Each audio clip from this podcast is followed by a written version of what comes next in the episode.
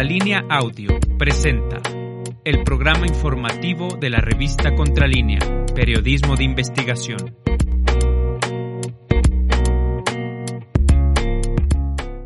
Muy buenos días, soy Nancy Flores y me da mucho gusto saludarlos. Este viernes 17 de junio de 2022 vamos cerrando esta semana que estuvo bastante cargada de información. El día de hoy les vamos a presentar eh, pues un trabajo acerca de Genaro García Luna, eh, quien fuera secretario de Seguridad Pública en el sexenio de Felipe Calderón Hinojosa y al mismo tiempo fuera principal colaborador del cártel de Sinaloa en aquellos momentos, el cártel, eh, también conocido como cártel del Pacífico, entró en uno de sus ascensos más meteóricos de por sí, ya era una organización criminal importante, pero en aquellos años eh, del sexenio calderonista se convirtió sin duda en el principal, principal cártel de drogas, incluso a nivel internacional. En aquellos momentos, eh, pues eh, lavaban dinero con total impunidad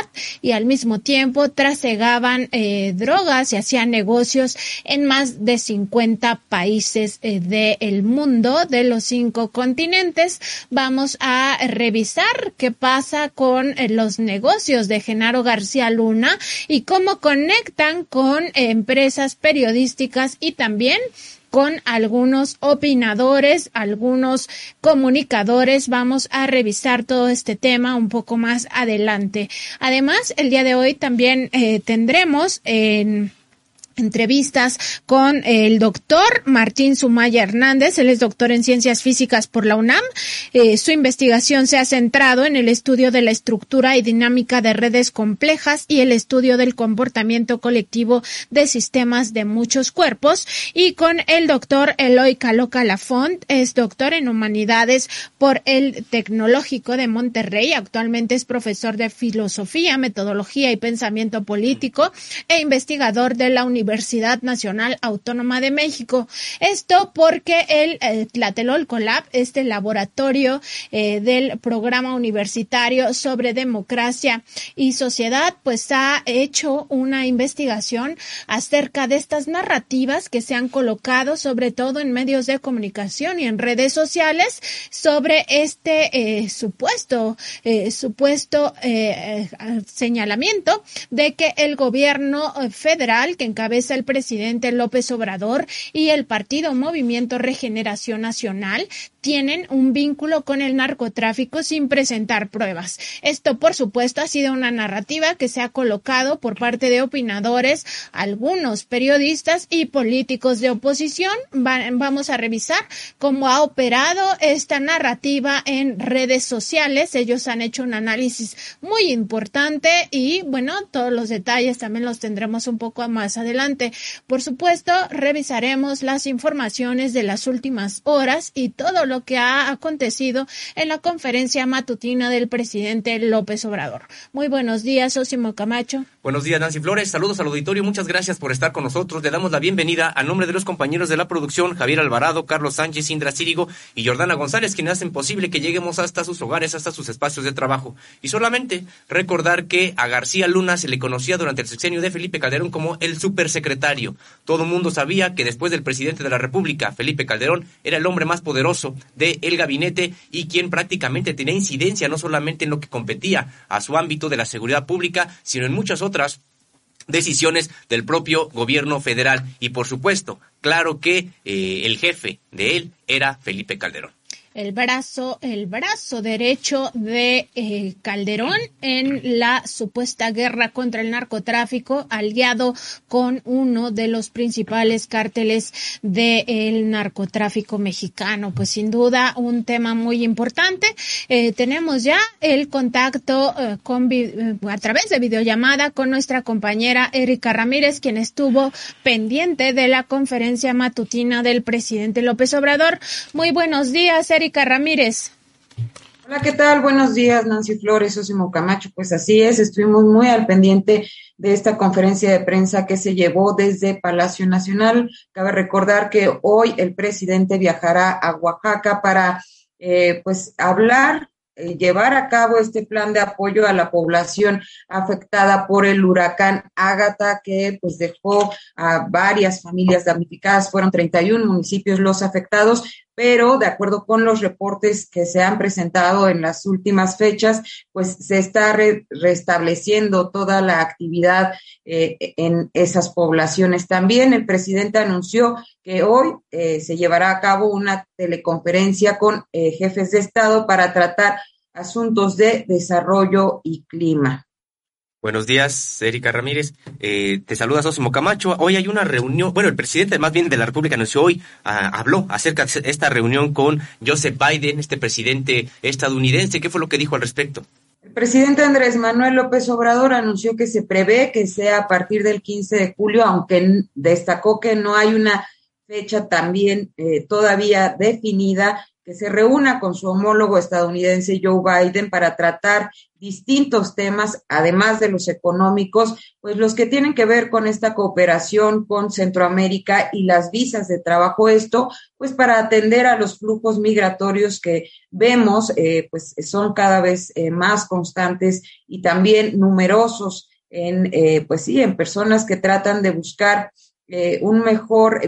bienestar de, eh, del que tienen en sus países de origen, donde pues hemos visto hay problemas económicos muy graves y también de violencia. Pero tenemos un video de eh, lo que dijo hoy el presidente Andrés Manuel López Obrador en esta conferencia de prensa. En el encuentro que tengamos con el presidente Biden, eh, yo creo que va a ser pues un día completo de distintos temas más de que él me ha mandado a decir que quiere platicar conmigo no solo de asuntos económicos, de varios temas, platicar, conversar. Pero vamos, desde luego, a tratar asuntos que tienen que ver con la cooperación económica, que tienen que ver con el apoyo a los países de Centroamérica, con el propósito de enfrentar el fenómeno migratorio. Me importa mucho tratarle lo de las visas temporales de trabajo para ordenar el flujo migratorio y vamos a ver si tenemos una reunión conjunta de empresarios mexicanos y estadounidenses. Eso fue lo que ayer acordamos. Ellos dijeron que querían estar. Eh, y yo les propuse que iba yo a pedirle al presidente Biden que él nos acompañara y que se invitara a empresarios estadounidenses. Gracias, presidente. En un hay fecha. Todavía no, este, todavía hay fecha. Eh, seguramente va a ser eh, a partir del día 15 de julio. Ahí están las palabras del presidente López Obrador sobre esta futura reunión que sostendrá con el presidente de Estados Unidos y también la importancia que tienen estas relaciones bilaterales. El primer mandatario mexicano calcula que será después del 15 de julio o por ahí de mediados del próximo mes. Eh, estaremos muy atentos a esta gira y en esta mañana el presidente López Obrador le destinó un buen tramo de la conferencia matutina a hablar de la inflación y todo el tema económico, Erika. Así es, el presidente Andrés Manuel López Obrador, eh, como ya lo comentas, dedicó gran parte de esta conferencia de prensa a este tema que pues impacta en el precio de los alimentos, de los combustibles, pero que eh, dijo el presidente pues está trabajando para eh, que no afecte a la población pues de manera grave eh, el principal tema que se está atendiendo es producir en México lo que se consume, porque señaló no puede enfrentarse ningún problema económico si no se tiene una actividad productiva fuerte. En el caso de la inflación que se precipita, eh, hizo énfasis por la guerra en Europa del Este y eh, pues está actuando de manera coordinada con las secretarías para que se trabaje en el incremento de la autosuficiencia en energéticos y en alimentos. Y bueno, eh, el presidente destacó que ellos son de la idea desde el principio de su administración de producir lo que se consume en el país. Vamos a ver cómo lo dijo. En el caso de nuestro país, estamos eh, haciendo lo que consideramos ayuda para enfrentar el problema de la inflación mundial. Lo hemos dicho aquí varias veces. Lo principal es producir. No puede enfrentarse a ningún problema económico, ninguna crisis, si eh, no se tiene una actividad productiva fuerte. En el caso de la inflación, que se precipita por la guerra, y ahí hay que tener presente que no se actuó bien porque se pudo haber evitado esa guerra. Faltó política, faltó diplomacia. Bueno, como no eh, se midieron las consecuencias, pues eh, se desata la guerra que afecta a los seres humanos, es lo peor que puede haber, una guerra, por la pérdida de vidas, por el desplazamiento de mucha gente y también por los eh, efectos en las economías, en un mundo globalizado, interrelacionado pues eh, lo que sucede en Ucrania o en Rusia, pues afecta a toda Europa y afecta a todo el mundo, como lo estamos viendo. Entonces, está afectando sobre todo al sector energético. Nosotros somos de la idea, desde el principio, desde hace años, es algo que nos hace distintos a los neoliberales es el sostener que debemos producir lo que consumimos. Y en ese sentido de producir lo que consumimos, el presidente de la República también se refirió a las inversiones, Erika Ramírez, a que ha hecho en materia de energéticos, el asunto de las refinerías, la refinación precisamente de gasolina y cómo se inserta en esta estrategia para tratar de que la inflación no se suba y también generar la soberanía. Así es, buscar la autosuficiencia en energético, ese es uno de los propósitos que tiene esta administración, porque señaló el presidente Andrés Manuel López Obrador, es muy claro que durante todo el periodo neoliberal no se construyó una refinería porque no creían en eso y apostaron por comprar el petróleo y no procesarlo. El primer mandatario hizo alocución a que eh, pues los neoliberales abandonaron todas las refinerías del país y estuvieron a punto de venderlas. Destruyeron la industria petroquímica y actualmente, pues, su administración piensa en que, eh, pues, hay que levantar este sector tan importante para el país Estamos produciendo lo que consumimos, dijo López Obrador, y nos propusimos lograr la autosuficiencia en combustibles y hemos invertido en la rehabilitación de las refinerías que estaban en un estado deplorable. Fue tanta la robadera en estas, en estos centros eh, de petróleos mexicanos, en las refinerías que tiene Pemex, que al final pues costó este, todo este periodo de corrupción ocho mil millones de dólares. No fueron reconfiguradas las eh, refinerías de Salina Cruz, Tula ni Salamanca e hicieron una barbaridad y media en Minatitlán, Cadereyta y Madero, y eh, enfatizó el presidente. Nosotros, dijo, con menos ya llevamos invertidos 36 mil millones de pesos y ya hemos aumentado la producción al doble. López Obrador destacó que no hay en el mundo eh, que se construya en, el tiempo récord que se lleva construyendo esta refinería que está próxima a inaugurarse en dos bocas allá en Paraíso, Tabasco. Y el primer mandatario también destacó que cuando llegaron a la administración encontraron en el abandono una coquizadora a la que se ha decidido invertir 60 mil millones de pesos y ya se está reiniciando en el trabajo en esta coquizadora allá en Tula, Hidalgo. Así es, tenemos un video de lo que señaló el presidente de la República sobre las inversiones que ha implicado en las refinerías y lo que esto significa para garantizar la soberanía energética. Ya llevamos invertidos 36 mil millones de pesos y ya aumentamos la producción al doble en las seis refinerías. Pero compramos además la refinería de Deer Park y aunque les duela a nuestros adversarios,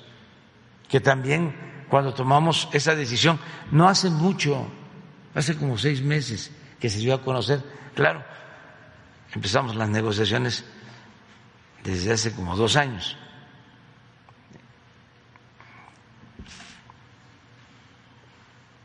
Si ustedes leen los periódicos de los expertos, se van a dar cuenta de que todos estaban en contra de que era un error. Resulta que de enero a la fecha llevamos 450 millones de dólares de utilidad. Tuvimos que pagar 600 millones de dólares. Ya estamos a punto de eh, terminar de pagar lo que nos costó y ya nos queda toda la refinería para procesar 340 mil barriles diarios. Además de eso, con tiempo, no hay en el mundo eh, una refinería que se construya en el tiempo que se está construyendo la nueva refinería de dos bocas, en ningún lugar del mundo. Entonces, para procesar 340 mil barriles más, llegamos y encontramos en el abandono una coquizadora, que es una planta para que en vez de combustóleo se produzca gasolina, el combustóleo vale menos y contamina más, pero se requieren estas plantas para exprimir más la materia prima y sacar gasolinas. Pero no solo es un asunto, repito, de rentabilidad, sino también para no contaminar. Ya habían invertido alrededor de dos mil millones de dólares y decidimos, en vez de dejar los fierros que se echaran a perder, eh, tanques que se trajeron de otros países enormes, decidimos invertir 60 mil millones de pesos y ya está reiniciado el trabajo de la coquizadora de Tula Muy importante el trabajo que se está haciendo en materia de refinación de eh, pues estos productos de petróleo, del crudo que eh, pues se están logrando no solo con la rehabilitación de las eh, refinerías, sino también con la compra de Deer Park. Recordar que en el caso de este fallido negocio que tuvo Petróleos Mexicanos durante bastantes años con Shell, la transnacional estadounidense Shell, pues nunca le ha había reportado las ganancias que ahora han permitido que en un pues muy corto plazo prácticamente esté ya saldada la inversión en la adquisición de ese 50 51% de acciones. Erika Ramírez y también en esta conferencia matutina del presidente López Obrador se habló de la autosuficiencia alimentaria. Sí es, este es otro de los ejes que el gobierno del presidente Andrés Manuel López Obrador se ha propuesto para, pues, también garantizar la soberanía alimentaria, uno de los temas, pues, más importantes que hay en el actual gobierno para, eh, pues, fortalecer la economía mexicana, fortalecer el campo eh, del país y también hacer frente a estos fenómenos económicos. El presidente Andrés Manuel López Obrador recordó que para llegar a este punto de la autosuficiencia alimentaria hizo un recorrido por todo el país para promover la producción de granos básicos, esto es el maíz, el frijol, el trigo harinero, el arroz y Actualmente se está llevando a cabo pues esta campaña para entregar fertilizantes a 800 mil productores. Eh, esto va a ocurrir este año. Así también pues se van a quitar aranceles para la producción de alimentos para poder comprarlos a buen precio y dijo están en acuerdos con Estados Unidos para la compra de algunos alimentos específicos porque señaló el presidente, a nosotros nos afecta más la inflación con lo que tiene que ver, eh, pues sí, con, con los alimentos. Eh, esto mostró también una gráfica en la que se hace una comparación con Estados Unidos y demostró que este es uno de los puntos pues más eh, apremiantes para atender y que no afecte a la población. También en esta locución el presidente Andrés Manuel López Obrador señaló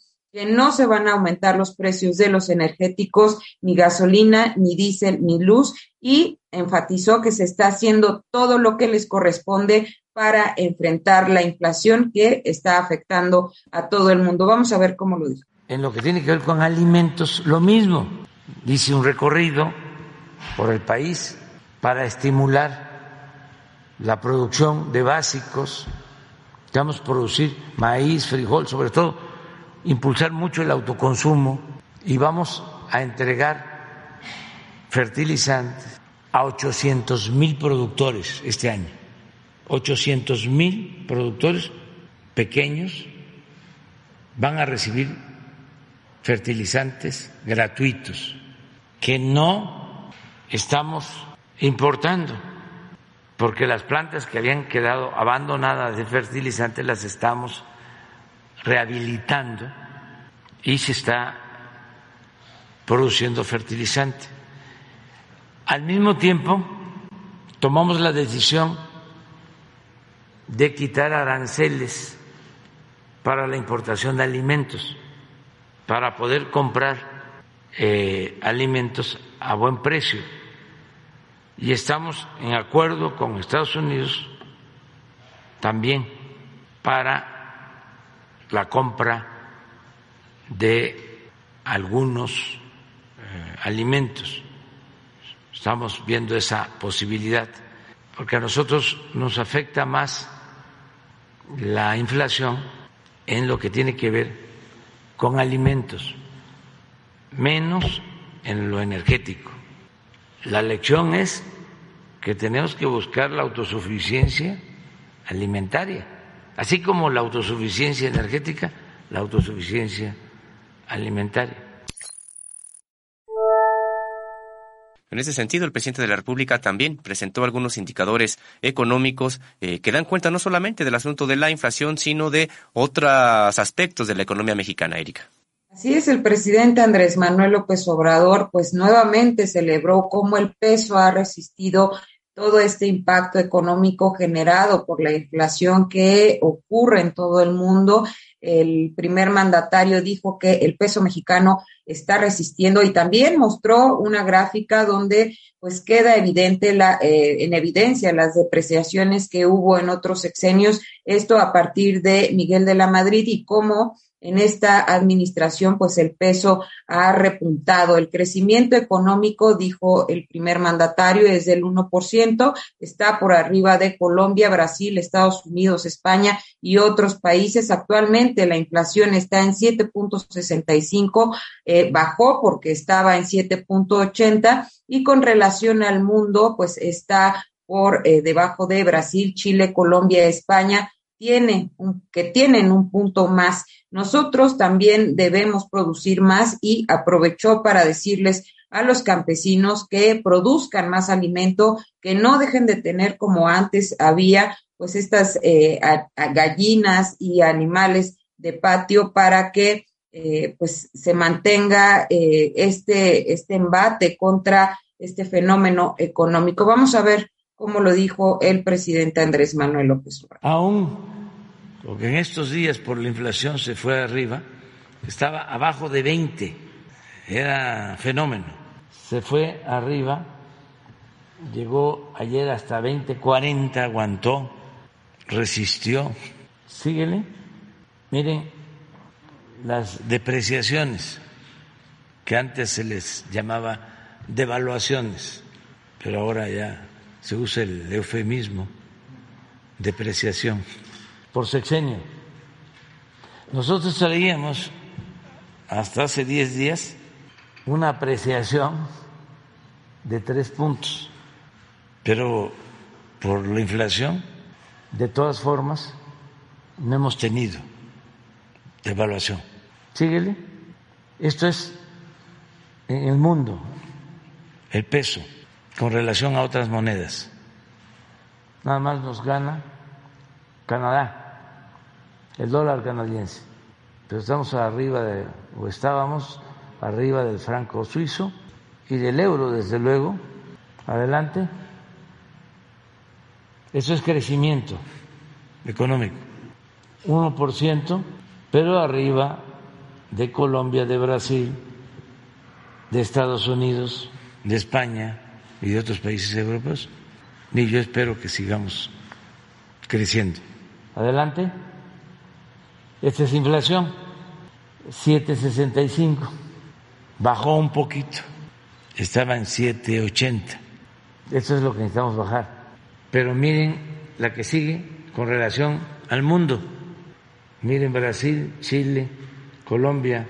España, Estados Unidos, Alemania, México. Un punto más de inflación de Estados Unidos que México. Síguele para otro. Este es el componente de inflación de México, de lo que hablábamos. Miren, energético, 0.6. Estados Unidos, 2.5. Sin embargo, en alimentos, 3.5 nosotros y Estados Unidos 1.4. En el resto de otros eh, artículos, sí ellos están arriba, pero nosotros tenemos que eh, producir más provecho para decirle a toda la gente del campo, todo lo que puedan sembrar de maíz, frijol, arroz, trigo, dinero, alimento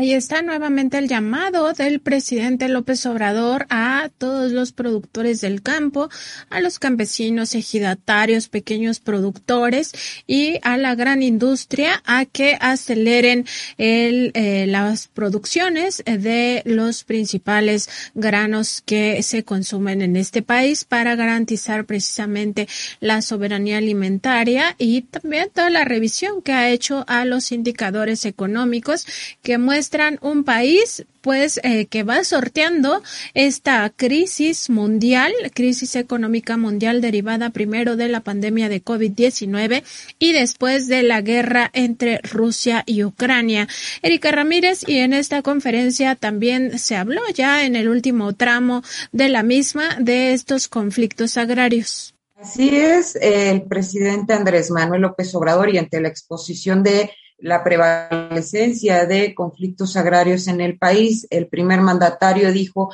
que no solo ha resuelto los problemas a los que se comprometió, sino que ha hecho mucho más y se va a seguir luchando por convicción y por principio para que el país continúe, continúe con esta transformación. El primer mandatario señaló que la gente sabe lo que está pasando con esta, eh, con esta administración y cómo van cambiando las cosas. Hemos avanzado y no hay un compromiso que yo haya hecho con los campesinos que no haya cumplido, enfatizó. Y bueno, ante las presiones de algunos que han actuado, eh, pues sí, con corrupción, con este empuje como el que había antes en administraciones anteriores, el primer mandatario destacó que no se va a dejar chantajear y aclaró que él es simplemente administrador del dinero del pueblo y tiene que cuidar el presupuesto. Eh, ayer eh, dijo, fue el encargado de los avalúos a una de las comunidades allá en Oaxaca que pidió la solución a uno de los conflictos y enfatizó que el gobierno no se va a dejar chantajear por nadie. Esto era en los tiempos en que el gobierno era corrupto. Y también dijo el presidente Andrés Manuel López Obrador, ahora tengo más fortaleza que antes, estoy entero. Erika, pues te agradecemos este eh, reporte de la conferencia matutina que el día de hoy pues sí concluyó temprano porque el primer mandatario mexicano tiene un encuentro virtual para hablar de el medio ambiente y el cambio climático. Muchas gracias, muy buen día. Gracias a ustedes y que tengan un excelente fin de semana. Un abrazo a toda la audiencia. Ahí está, Sosimo, pues esta revisión a eh, lo que ha acontecido en la conferencia matutina del presidente López Obrador. Eh, saludamos, por supuesto, a todas las personas que se han conectado en nuestras redes sociales desde el inicio de esta transmisión y también a quienes se han ido sumando a lo largo de estos primeros minutos. Eh, les recordamos que estamos en Facebook, en Twitter, en Instagram y en YouTube como Contralínea y en Spotify, en iBox y en Apple podcast como Contralínea Audio. Los invitamos a todos ustedes a que se suscriban a estas redes sociales. Así nos ayudan a eh, pues ir creciendo como comunidad informativa y sobre todo con este compromiso eh, social. Ya saben que eh, nosotros hacemos un periodismo con responsabilidad social. Tenemos algunos saludos, Así es. Saludos a Violeta Bravo, Alejandro L., Balbina Cadena, Isabel Bocanegra, Van Tick, Enrique Sánchez, Leticia Lagunes, Arturo Ortega, Marta Elena Mendoza, Salomón Méndez, Connie FR, Alondra Hernández, José Martín Carranco Ruiz, Sergio Galicia y también saludos a Antonio Ramírez. Apreciamos mucho su compañía. Gracias por estar con nosotros y les invitamos a que compartan esto, este enlace con sus contactos para que haya más personas que tengan la oportunidad de eh, acompañarnos e informarse de lo que, con lo que aquí les presentamos. También saludamos a Norma Villagómez, Catherine Zaragoza, Agustín Ramos, Irma Benítez, José Rosas, Esoj Nitram Siur, Francisco Torres Cruz, también Angélica López, Joaquín Arreguín, Javier Siliceo, Martín Taxas, Alicia AB, Alfredo Santiago, Paulus Canutus, y Antonio Soja. Por supuesto, saludamos a todos los que eh, se encuentran conectados y les agradecemos pues su preferencia. Vamos a revisar muy brevemente eh, qué ha pasado en las últimas horas. Nada más decir que eh, la Fiscalía General de la República el día de ayer dio a conocer que sí hay pues órdenes de aprehensión en contra de Genaro García Luna y que se, se trata de precisamente tres, eh, tres órdenes de aprehensión las que tiene aquí en México, además de que continúan abiertas varias líneas de investigación en contra de quien fuera el secretario de Seguridad eh, Pública en el sexenio de Felipe Calderón Hinojosa, quien se encuentra encarcelado en Estados Unidos y a la espera de juicios, eh, de un juicio por eh, pues su colaboración ya prácticamente probada con el cártel de Sinaloa. Recordar que el día de antier por la noche se dieron a conocer pues la existencia de estos audios donde eh, Genaro García Luna pues amenaza, amedrenta a los testigos, busca amedrentar a testigos que iban a formar parte de este juicio, además de que se revela en estos mismos audios que sobornó a periodistas, que sobornó a medios de comunicación y que en otro sentido amenazó a algunos comunicadores que investigaban respecto de estos temas. Es eh, todo lo que nos da tiempo de revisar de las últimas informaciones, puesto que ya prácticamente estamos a un momentito de entrar con nuestros entrevistados el día de hoy. Es muy importante este tema de la narcopolítica como una narrativa para eh, generar esta sensación, Sosimo Camacho, de que el gobierno del presidente López Obrador es exactamente lo mismo e incluso peor que los anteriores. Sí, Nancy Flores, nada más déjame comentar algo que ha pasado hace algunas, hace algunas horas. El gobierno del el Reino Unido ya determinó este viernes extraditar al fundador de Wikileaks, Julian Assange, a Estados Unidos, donde, donde enfrentará una, una condena de 175 años por haber difundido información, dice Estados Unidos, de carácter confidencial. Y tendremos que señalar que, que lo que difundió Julian Assange es información de interés público donde documentó crímenes de guerra, crímenes de lesa humanidad cometidos por el gobierno de Estados Unidos y también fraudes que cometieron grandes empresarios al amparo de gobiernos poderosos como precisamente el de Estados Unidos. Julian Assange será extraditado ya determinado lo determinó la, la, ministra del Interior británica, quien ha aprobado la extradición de este eh, fundador de Wikileaks y que, como decíamos, enfrentará una condena de 175 años. Pues muy importante esta información. Esperemos que pronto la defensa eh, pudiera hacer eh, pues un análisis, un análisis serio de esta propuesta que ha hecho el presidente López Obrador acerca de eh, que se le dé asilo político a Juliana Sánchez en nuestro país, eh, puesto que se trata sin duda alguna de una persecución política, una de las peores persecuciones políticas que ha implicado a varios gobiernos de las naciones más poderosas por supuesto, encabezados por Estados Unidos. Y bueno, les decíamos que el día de hoy vamos a abordar este análisis tan importante que hizo el Tlatelolco Lab, este laboratorio digital para la democracia del Programa Universitario de Estudios sobre Democracia, Justicia y Sociedad de la Universidad Nacional Autónoma de México, acerca de la narrativa que posicionaron opinadores, periodistas y políticos de oposición en la que señalaban una presunta alianza y siguen señalando entre el gobierno del presidente López Obrador y del partido Movimiento Regeneración Nacional, conocido como Morena, con el narcotráfico. Una narrativa que se ha construido sin ninguna evidencia, sin aportar pruebas, pero que busca instalar en el imaginario colectivo esta idea de que el gobierno actual pues es igual o peor que los gobiernos anteriores y que se ha construido en medios de comunicación y también en redes sociales, muy particularmente en el caso de Twitter. El Tlatelolco Lab identificó que esta acusación, eh, pues justamente se remonta a inicios del sexenio del presidente López Obrador, vinculándolo a este eh, primer mandatario con el narcotráfico y que fue hasta la elección de 2021 cuando se comenzó a hablar en los medios de un supuesto pacto entre Morena y el crimen organizado. Así es, y esta campaña, que si bien eh, eh, está eh, vigente, como bien comenta Nancy Flores, desde 2021, días previos a la jornada electoral del pasado 6 de julio, se incrementó este número de tweets con hashtag que, asocian, que asociaban la palabra narco también con gobierno, con presidente, con AMLO, con Morena, y estos hashtags conformaron una narco narrativa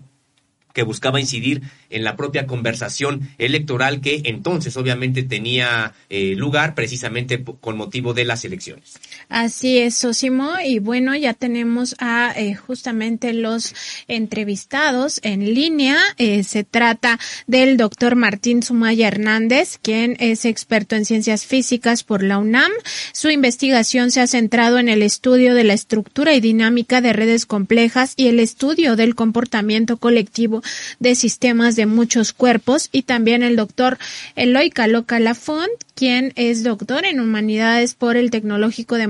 actualmente profesor de filosofía, metodología y pensamiento político e investigador de la Universidad Nacional Autónoma de México. Ambos eh, se encuentran colaborando con este eh, pues importante laboratorio digital para la democracia conocido como Tlatelolco Lab y participaron en esta investigación tan interesante que revela, entre otras cosas, que esta narrativa pues ha usado eh, técnicas eh, que claramente apuntan a una estrategia de medios, una estrategia para desprestigiar a un gobierno y desprestigiar a un partido político de cara a las elecciones que ocurrieron el pasado 6 de junio. E incluso se dice que algunas de estas cuentas que usaron los hashtags los hashtags tuitearon o retuitearon, cientos de veces en intervalos de 12 a 60 segundos. Muy buenos días, doctor Eloy Caloca y también al doctor Martín Sumaya. Muy buenos días, Nancy y Sosimo. Un placer acompañarles, estar con ustedes. Buenos días, gracias por la invitación. Pues preguntarle primero al doctor Martín Sumaya Hernández eh, que nos comente pues estas estrategias que eh, se van colocando en redes sociales, sobre todo a partir de este análisis específico de la supuesta narcopolítica y sobre todo cómo estos hashtags eh, también eh, se vinculan a bots, a estos eh, pues estas cuentas falsas que buscan colocar narrativas. ¿Cuál ha sido la experiencia de analizar en este caso eh, la narrativa de el, supuesto vínculo eh, entre el narcotráfico, el crimen organizado, el partido Morena y el gobierno del presidente López Obrador. ¿Cuáles han sido los principales hallazgos de esta investigación? Sí, claro, pues nos dimos a la tarea de, investigar así cuál fue la conversación alrededor de las de las pasadas elecciones y, observamos este conjunto de hashtags ¿no? que están relacionados con esta narconarrativa y, y notamos un, un, incremento importante en, en, dos hashtags en particular, ¿no? que fue narcopresidente y Morena narcopartido. Entonces, en, en, en, el análisis que, que, realizamos, justo observamos que unos días antes, dos, tres días antes de la jornada electoral, eh, estos hashtags se, se, levantaron muchísimo, tuvieron un, un número de publicaciones mucho más, más alto que el días anteriores y, y bueno, ya cuando empezamos a observar también los hashtags que están alrededor de estos, de estos dos principales, observamos que hay pues toda una, un grupo ahí de hashtags relacionados con el mismo tema, ¿no? Que, que no aparecen de manera este, independiente, sino que todos aparecen de manera, este, pues al mismo tiempo, ¿no? En diferentes grupos, ¿no? Y, y todos estos hashtags en conjunto fueron los que conformaron esta, esta narconarrativa pues en el marco sobre todo de, de esta jornada electoral. Eh, después, ¿no? ya que identificamos estos hashtags que son los que están eh, alimentando esta narrativa, pues nos dimos a la tarea de, de investigar un poco cómo, qué, qué, cuentas, ¿no? cuál es el, fue el comportamiento de las cuentas que, que principalmente estuvo este, alimentándolos. Y pues nos, nos, nos dimos cuenta que, que hay también ahí en el hilo lo mostramos una comunidad o varias comunidades de cuentas fueron muy participativas, o sea, tuvieron al menos 100 publicaciones en estos días y de ahí hasta 500, 600. Y eh, además del volumen de, publicación importante de estas cuentas, o sea, son cuentas muy, muy interesadas en, amplificar esta narrativa, eh, cuando observamos su, su, sus patrones de actividad, pues observamos que hay comportamientos que podrían no, no, no corresponder a personas, ¿no? Son estas, estos, estas ráfagas de publicación, ¿no? Son cuentas que por un periodo de tiempo está publicando rápidamente tweets o respuestas o retweets con estos hashtags, después entran en reposo y vuelven a activarse, no tienen estos periodos de, de, de actividad, eh, lo que pues, nos lleva a, a, pensar que pues estas, estas, estas eh, tendencias, estos hashtags, pues fueron eh, en su mayoría, eh, pues organizados por estas cuentas en particular, ¿no? Doctor Eloy Caló Calafón, pues lo que están ustedes revelando es que hubo una narrativa, una supuesta discusión o información que no fue genuina, que fue prácticamente manipulada desde algunas cuentas para colocar en la agenda de las redes sociales, particularmente de Twitter, esta situación como si fuera una información que estuviera, que fuera auténtica, eh, surgida de los propios usuarios de las redes, pero preguntarle qué tanta incidencia siguen teniendo ya en la realidad, en la sociedad, este tipo de narrativas que no son genuinas, que son manipuladas, que tienen la intención precisamente de impactar en la intención de voto o en la acción que pudiera generarse desde el punto de vista social. ¿Qué tanto éxito tienen este tipo de eh, estrategias? Gracias, eh, Sósimo. Pues yo los adjetivos que utilizaría para esta narrativa en concreto, a partir del estudio que realizamos en Tlatelolco Lab, es que es una narrativa orquestada, impulsada y oportunista. Orquestada e impulsada porque independientemente de eh, casos de, violencia que se dieran en casillas o independientemente de los eh, tramas que cada uno de los municipios y estados de este país tengan en tiempos electorales, pues sí detectamos que al momento de las elecciones, que en el contexto ele electoral surge esta narconarrativa, se impulsa o se amplifica por ciertos actores y es oportunista porque impulsarla justo en las semanas de elecciones tiene un fin político, tiene un fin de incidir en los posibles resultados electorales. junto con lo que ya comentó el doctor Sumaya, que es el comportamiento anómalo de estas cuentas de Twitter, también hicimos un análisis de medios. Nos dimos a la tarea, el equipo de Tlatelolco Lab,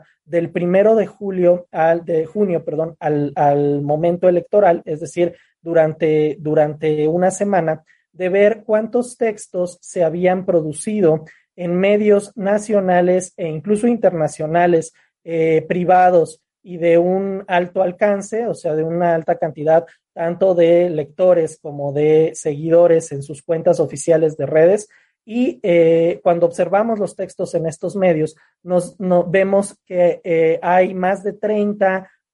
opinadores o columnistas que están colocando este tema en sus espacios de opinión. Estos analistas o periodistas o actores políticos eh, se dividen en dos grandes grupos, Nancy y Sósimo. Unos de ellos son eh, tanto periodistas o columnistas que habitualmente tienen un espacio en medios. Estamos hablando, por decir ejemplos, de Héctor de Mauleón, Eduardo Ruiz Gili, Ricardo Alemán, Carlos Salarraqui, Federico Reyes Heroles o Fernando García Ramírez, por supuesto Carlos Lórez de Mola, que ha sido un opositor del gobierno actual ya de largo aliento. Y en el otro grupo encontramos que se invita a los medios a través de entrevistas o a través de columnas invitadas a una serie de actores políticos que son funcionarios en turno de los partidos políticos de oposición o que han sido funcionarios antes. Estamos hablando, por ejemplo, de Francisco Labastida, Rubén Aguilar, Marco Rubio, que es senador en Estados Unidos,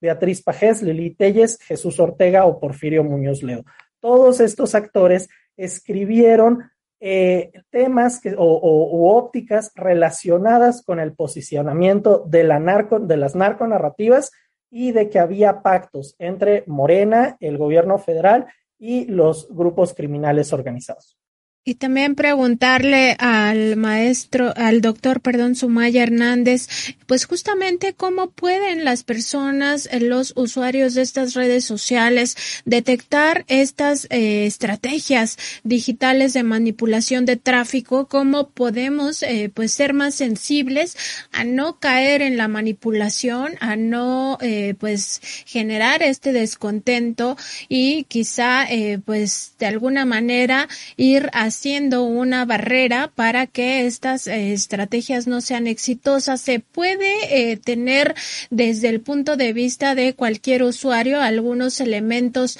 a la mano para decir estos son bots o estos eh, personajes forman parte de una narrativa. Esta narrativa está tratando de impulsar una realidad que no existe.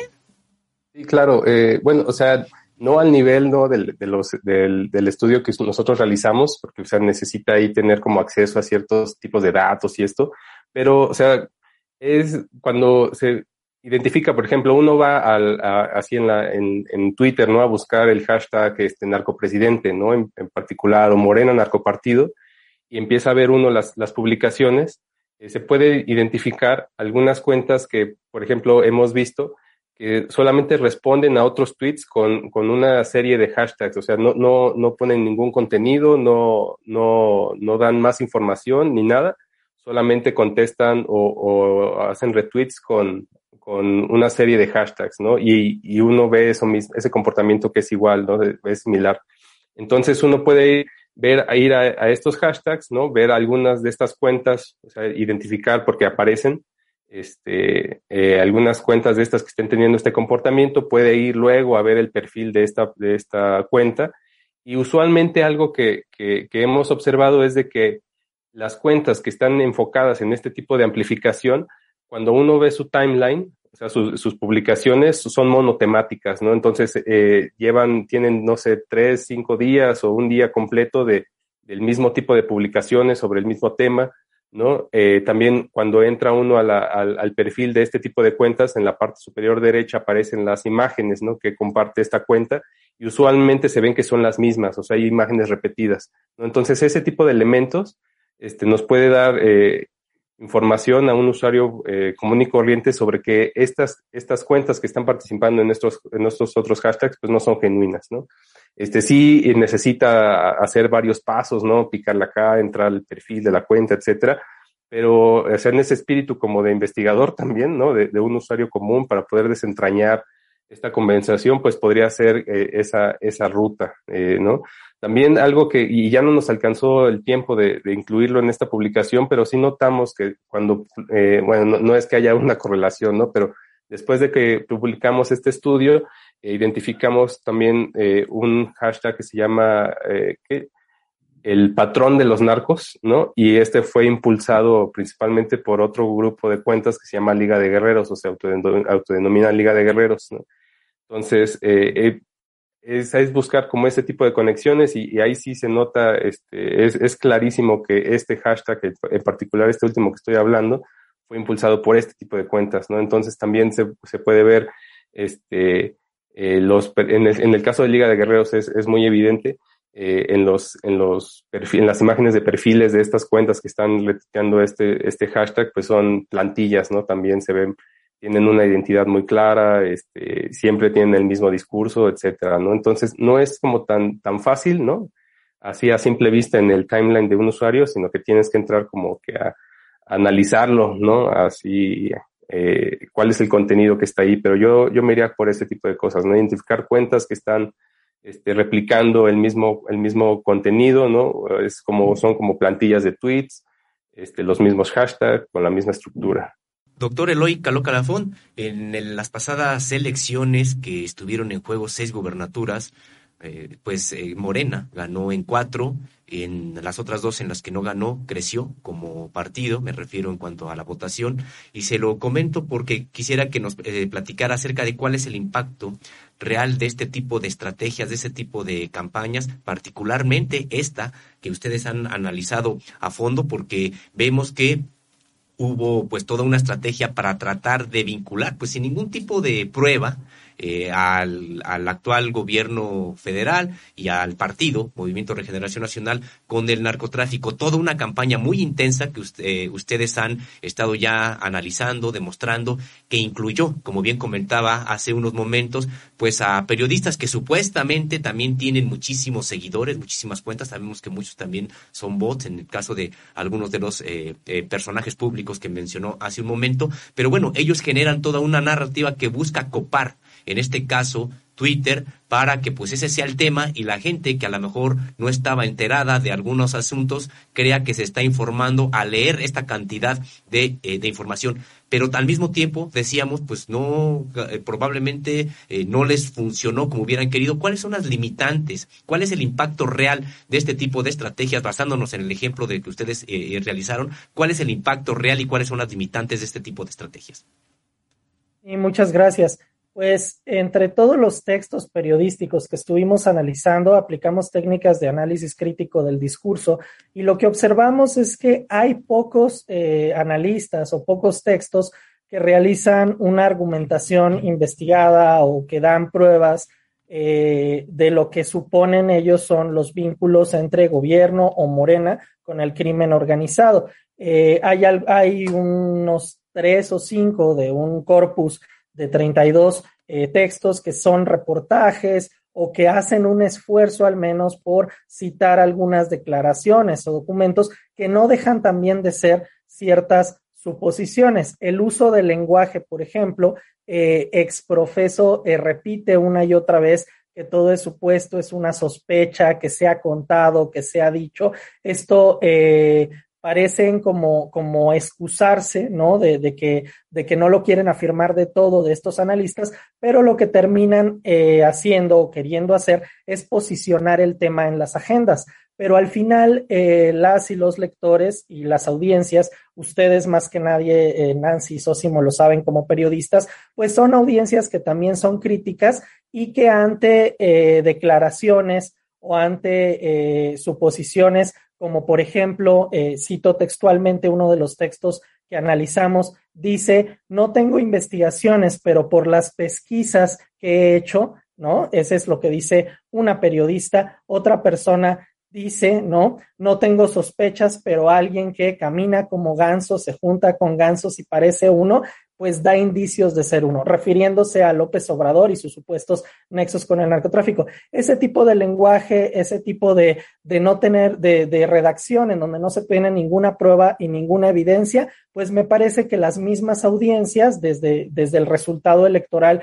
que ustedes refieren, pues no este, vemos que no funcionó, ¿no? Que no logró que una, que las audiencias o la ciudadanía comprara del todo estas, estas narrativas. También se hace mucho uso de un recurso que se llama la falacia de causa falsa o causa simple. Se empieza a atribuir que el gobierno de Andrés Manuel López Obrador ha crecido en el número de víctimas de violencia, por ejemplo, dicen los periodistas o analistas. En un gobierno donde tenemos 122 mil a 130 mil personas que han sufrido violencia o han tenido homicidio, pues es claro que hay una vinculación con el narcotráfico. Y lo que hacen es tejer una causa falsa. Vivimos en un país con graves problemas de violencia, eso lo sabemos de antemano, y son problemas que son históricos, estructurales, se deben a incluso a las a las problemáticas propias de cada región y de cada uno de nuestros estados. Tenemos una gran diversidad en México y atribuir todos estos actos de violencia a un pacto, pues es una causa simple o una causa errónea. También otra estrategia que usaron fue eh, el uso de diferentes figuras retóricas que siempre es válido en periodismo hacer comparaciones, usar figuras retóricas, pero en este tipo de textos con el propósito de demeritar la figura de los candidatos de Morena o de López Obrador, diciendo, por ejemplo, que fueron unas elecciones teñidas de sangre, que el dinero gubernamental está manchado en sangre, y, y son citas textuales que estoy utilizando, o también que había sicarios apostados en las casillas eh, cuando la ciudadanía acudió a votar, generalizando como si toda casilla de México tuviera estos problemas. Me parece que este tipo de estrategias, sobre todo ante el surgimiento de un periodismo diferente, ¿no? Ahí aprovechamos para, para decirle a Contralínea que, que nos gusta mucho su trabajo, de un periodismo más crítico, de un periodismo más plural, donde se nos invita a investigadores, a expertas y expertos en el tema, el surgimiento de periodistas que tienen espacios este, donde se carga menos de, de, de, de, unos, este, de una redacción tendenciosa y se le da más lugar a la investigación o a las evidencias o a las pruebas, hace que la ciudadanía pues un día reaccione, ¿no? Ya no es la ciudadanía seguidora de este establishment, de este establecimiento de periodistas y de medios privados y busque otras formas tanto de informarse como de votar y como de, este, de, de, las figuras políticas que quiere seguir, ¿no? Y, que, y de pronunciamientos políticos. Ese sería el análisis, ¿no? Pero los textos, en resumen, están cargados de falacias, de exageraciones, de sospechosismo y de falta de pruebas, por supuesto. Pues muy interesante todo este estos descubrimientos que ha hecho el Tlatelolco Lab. Y finalmente preguntarle al eh, doctor Sumaya Hernández, eh, pues todo esto de estas narrativas no es eh, privativo del caso mexicano y sobre todo también esta influencia que buscan tener a través de estas estrategias digitales de manipulación del tráfico, pues ya lo vimos, lo vimos en el pasado ya muy documentado con el caso Cambridge Analytica, sin embargo lo que vemos siempre es como una impunidad hacia las empresas, eh, sobre todo Facebook, Twitter, estas grandes empresas, incluso Google, eh, pues que no eh, tienen prácticamente repercusiones o no se les obliga a cancelar, en el caso de Twitter, por ejemplo, estas cuentas de bots, hacer una limpieza permanente del eh, ciberespacio para que esto no siga ocurriendo, esta tendencia o esta eh, digamos, esta eh, búsqueda de incidir en el voto de los electores. Y en el caso de México, pues es claro que con total impunidad se, eh, la, se ha lanzado por años esta campaña, eh, una campaña que, como ustedes bien documentaron, inició eh, prácticamente de la mano del gobierno del presidente López Obrador sin ninguna prueba, sin ninguna evidencia, sin ningún da dato duro y las empresas siguen impunes. ¿Qué responsabilidad tendrá tendrían estas eh, grandes transnacionales? Sí, claro, no, ese es todo un tema. Eh, y como parte de, ese tema, eh, otro conjunto del equipo de Tlatelolco Lab está trabajando en un decálogo de derechos digitales, ¿no? En donde también ya pronto les, les, daremos más información y justo se, se reflexiona sobre justo cuál es la, el papel, ¿no? De la, o cómo se debería de regular, o, eh, en qué maneras, ¿no? La, el papel, ¿no? Que juegan justo las plataformas y las empresas dentro de toda la conversación que, que se desarrolla, ¿no? Y uno de los, de los puntos que, que tomamos eh, en consideración es eh, en particular el de, los, el de los periodos electorales, ¿no? De cómo es que se debería de, de, de pues sí, de, de, monitorear y de, y de regular justo cuál es el, el, el uso de, de, la plataforma en sí, eh, con estos fines de, propagandísticos y de, y de amplificación de, de algunas tendencias con, con claros este, propósitos electorales. Eh, aquí pues vi mencionar que, que, también pues son miles de millones de cuentas las que están participando en la, en las, en las plataformas y, y que, o sea, es bastante difícil a, a, una empresa en particular que, que, o sea, darle como que toda esa responsabilidad a, a, que ella sea la que haga como toda la limpieza. O sea, es un tema bastante complejo. Si bien tienen una responsabilidad importante, eh, si no está esta parte del respaldo de una regulación desde una ley, de, o sea, más como jurídica en el, en el país, o sea, no, no va a haber como ese, ese paso a tener una, unas plataformas más, más limpias, ¿no? Entonces, sí, el tema de las regulaciones y cómo, y de, eh, es, es todo un tema ahí en, que está pues pendiente, ¿no? Y doctor Eloy, Carlos Lafón, eh, preguntarle qué expectativas tiene acerca de este futuro del Internet, porque a veces eh, pareciera que se trata de un futuro totalmente luminoso, por supuesto, que tiene muchísimas ventajas. Hace, como bien comentó usted hace unos momentos, pues ha, digamos que,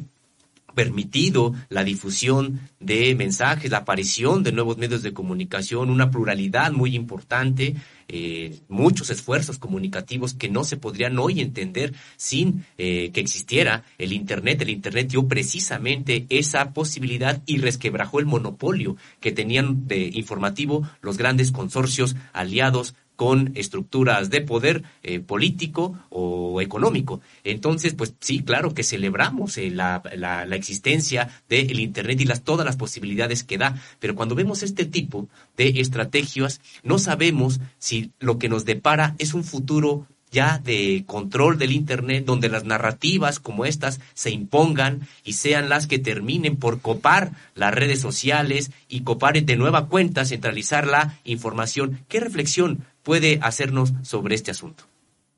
Muchas gracias. Pues el control es evidente, o sea, yo coincido tanto con el doctor Sumaya como, con la pregunta que hacían ustedes, Nancy y Sosimo, sobre cómo las grandes corporaciones es evidente, ¿no? El control en distintas formas de, de, acaparamiento de capital que hacen, tanto en los datos como en la atención, ¿no? Hay una economía de la atención, como también en la, en el ofrecimiento de plataformas políticas o comerciales, ¿no? En donde aparentemente parece que el que tiene el dinero suficiente para patrocinar o hacer difundir contenidos eh, es quien puede ganar más visibilidad. Entonces generan unas competencias también sumamente eh, pues cargadas, ¿no? De guerra sucia, de desinformación. Entonces el control es, es evidente, pero eh, me agrada mucho una frase que usa el doctor Martín Sumaya en los cursos, en los talleres que, nos, que también hemos, hemos avanzado juntos. Él dice que entender el funcionamiento de estas plataformas, entender toda la, la, forma en que sus algoritmos, en que, en que se hace la distribución de sus contenidos, eh, eh, en que funcionan estas cuentas anómalas, es la mejor forma, e, es la forma que tienen estos actores eh, de guerra sucia para intervenir en ellas, pero es la mejor forma que las y los ciudadanos también tenemos para poder pasar a hacer un uso crítico y un uso responsable de estas eh, plataformas sociodigitales en relación con la información que recibimos, con los, a las formas de organización social en las que participamos o todos los pronunciamientos que hacemos, ¿no? Entonces, esa sería la reflexión que tenemos como Tlatelolco Lab, citando al doctor Sumaya, que entender el funcionamiento y la articulación de distintas variables y aspectos dentro de estas plataformas puede promover eh, la única, los únicos modos para revertir estos mecanismos de control y ser ciudadanías mucho más responsables y activas. Pues esperemos que esto se cumpla en el corto plazo y que eh, todos los usuarios de estas redes sociales tengamos las herramientas para enfrentarnos a estas estrategias y no ser manipulados. Les agradecemos mucho, por supuesto, estas reflexiones, sobre todo el análisis que han hecho de estas narrativas, a, tanto al doctor Martín Sumaya Hernández como al doctor Eloy Caloca Lafont, ambos investigadores de la Universidad Nacional Autónoma de México y y también eh, pues colaboradores de este eh, Tlatelolco importante laboratorio digital para la democracia que ha hecho pues bastantes análisis muy interesantes todos ellos y les extendemos por supuesto una invitación para que tengamos eh, colaboraciones más frecuentes acerca de estos análisis tan importantes que hacen. Muchas gracias, muy buenos días. Gracias, Nancy. Consulten las redes de Tlatelolco Lab en Twitter y en Facebook, Instagram, etcétera. Muchas gracias. Muchas gracias, hasta luego. Hasta luego, pues muchas gracias a ambos. Vaya, trabajo tan importante que nos ayuda a entender este funcionamiento también del Internet y las, eh, digamos que los resortes que animan este tipo de campañas que de momento se vuelven virales sin ningún tipo de sustento y como si pretenden ocultarse otro tipo de información que esa sí tiene sustento, que esa sí tiene eh, información dura, bien documentada, eh, como la que nos vas a presentar, Nancy Flores. Así es, eh, Sósimo, pues justamente vamos a hablar de Genaro García Luna, el exsecretario de Seguridad Pública del eh, sexenio calderonista, eh, un funcionario que durante el panismo tuvo una trayectoria muy relevante y que desde estos cargos, cargos muy sensibles, pues colaboraba con el cártel de Sinaloa, pasándole información privilegiada, información obtenida de los aparatos de inteligencia, no solo mexicanos, no solo de esta plataforma México que él eh, controlaba, sino también, por supuesto, de otros gobiernos, gobiernos extranjeros que cooperaban con México para combatir supuestamente al crimen organizado. Y en México resulta que lo que se hacía era beneficiar al cártel de Sinaloa por estos nexos de corrupción y de narcotráfico que tocaron las puertas sin duda de los pinos en aquel eh, sexenio tan trágico que se vivió con Felipe Calderón Hinojosa. Recordar que eh, se declaró esta guerra, eh, una guerra que en realidad no fue tal, fue una guerra contra la sociedad, eso ya está también plenamente documentado, que no disminuyó ni siquiera prácticamente tocó los grandes negocios del crimen organizado, lo único que hizo fue desatar la crisis humanitaria que hasta nuestros días estamos viviendo. De eso vamos a hablar en un momento, el Sósimo Camacho, eh, justamente de la importancia de revisar quién es García Luna, quién fue García Luna y eh, por qué es importante eh, tener en cuenta lo que pasó en otros momentos. Recordar, además, Nancy Flores, que hay nueva información proveniente de Estados Unidos donde los fiscales de allá dan cuenta de cómo incluso al interior de la cárcel pues ha seguido delinquiendo, porque eso es lo que tendríamos que señalar cuando se nos dice que García Luna eh, trató de acordar con otro integrante de, o ex integrante de la delincuencia organizada también preso allá en Estados Unidos, pues cómo acallar o amenazar, amedrentar a quienes eh, pudieran inculparlo. Y esta suerte de incluso eh, llamada que se hizo a otro integrante, a otro supuesto integrante de la delincuencia organizada que en realidad era un agente infiltrado de los propios Estados Unidos, bueno, pues dan cuenta de cómo todavía incluso allá Genaro García Luna eh, pues ha, eh, o tuvo incluso el desparpajo de eh, creer que no iba, no iba a ser escuchado, incluso sus conversaciones que no son telefónicas, pues obviamente estamos en, se, está ante una cárcel estadounidense con las características que tienen allá en Estados Unidos para grabar conversaciones que no necesariamente ocurren por teléfono. Y recalcar esto que ya comentabas, Nancy Flores, en el sentido de que mientras él fue secretario de Seguridad Pública de este país, los narcotraficantes mexicanos se convirtieron en los más poderosos del mundo, no solamente por el nivel de violencia que alcanzaron, su capacidad de fuego, sino también por el, monto de dinero que eh, lavaron, del monto de trasiego de drogas que lograron ingresar a Estados Unidos con, decíamos, prácticamente la anuencia de eh, uno de los principales personajes de toda la confianza de Felipe Calderón Hinojosa, el entonces presidente mexicano, quien era el jefe precisamente de García. Así es, y vamos a revisar eh, cómo está eh, pues el, el, flujo de dinero, el flujo de capital que ha obtenido, que obtuvo Genaro García Luna. Vamos a ver cómo una de sus empresas muy exitosa eh, pues mantuvo negocios con diversas EFOS, estas empresas factureras de operaciones simuladas, y también eh, cómo recibió dinero de medios de comunicación. Todo ello en un momentito vamos a tener que hacer una breve pausa y regresamos ya de lleno con esta investigación. Ya estamos de regreso en el programa de Contralínea Periodismo de Investigación y vamos a hablar de Genaro García Luna, el exsecretario de, de Seguridad Pública, con eh, Felipe Calderón Hinojosa,